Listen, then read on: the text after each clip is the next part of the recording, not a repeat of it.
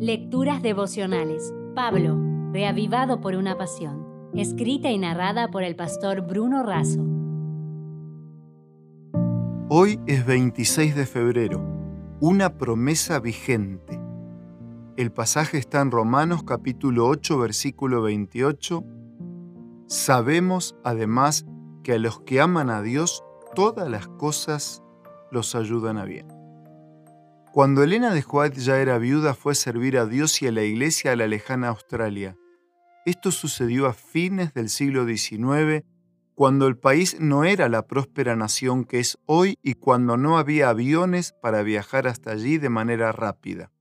En Australia, Elena sufrió durante 11 meses de fiebre palúdica y de reumatismo inflamatorio. Pasó por el mayor sufrimiento de su vida, no podía levantar los pies sin sufrir gran dolor. La única parte del cuerpo sin dolor era el brazo derecho, del codo para abajo. Las caderas y la espina dorsal dolían constantemente. No podía estar acostada por más de dos horas. Se arrastraba a una cama similar para cambiar de posición. Así pasaban las noches. Los médicos le dijeron que nunca volvería a caminar. Al principio de su sufrimiento e invalidez, sintió que no podía soportarlo, pero no mucho tiempo después pudo entender que la aflicción era parte del plan de Dios. Recordó que el Señor nunca le había fallado. Entonces oró fervientemente y notó cuán dulce es el consuelo que hay en las promesas de Dios. ¿Cómo pudo sobrellevar todo? Ella misma lo cuenta de esta manera. Mi Salvador parecía estar muy cerca de mí. Sentía su sagrada presencia en mi corazón y estaba agradecida por ello. Estos meses de sufrimiento fueron los meses más felices de mi vida, debido al compañerismo de mi Salvador. Él era la esperanza y corona de mi regocijo. Estoy muy agradecida que tuve esta experiencia porque conozco mejor a mi precioso Señor y Salvador. Elena de White sufrió mucho en su vida.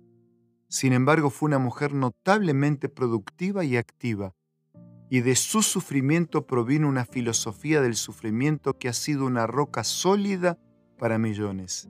Su libro, El Ministerio de Curación, además de centenares de cartas, jamás podría haber sido escrito sin que su propia experiencia proveyera el marco humano para principios divinos básicos sobre este tema. Muchos cobraban ánimo al ver su alegría y su firme resolución bajo intensa adversidad. Los años vividos en Australia fueron los más productivos.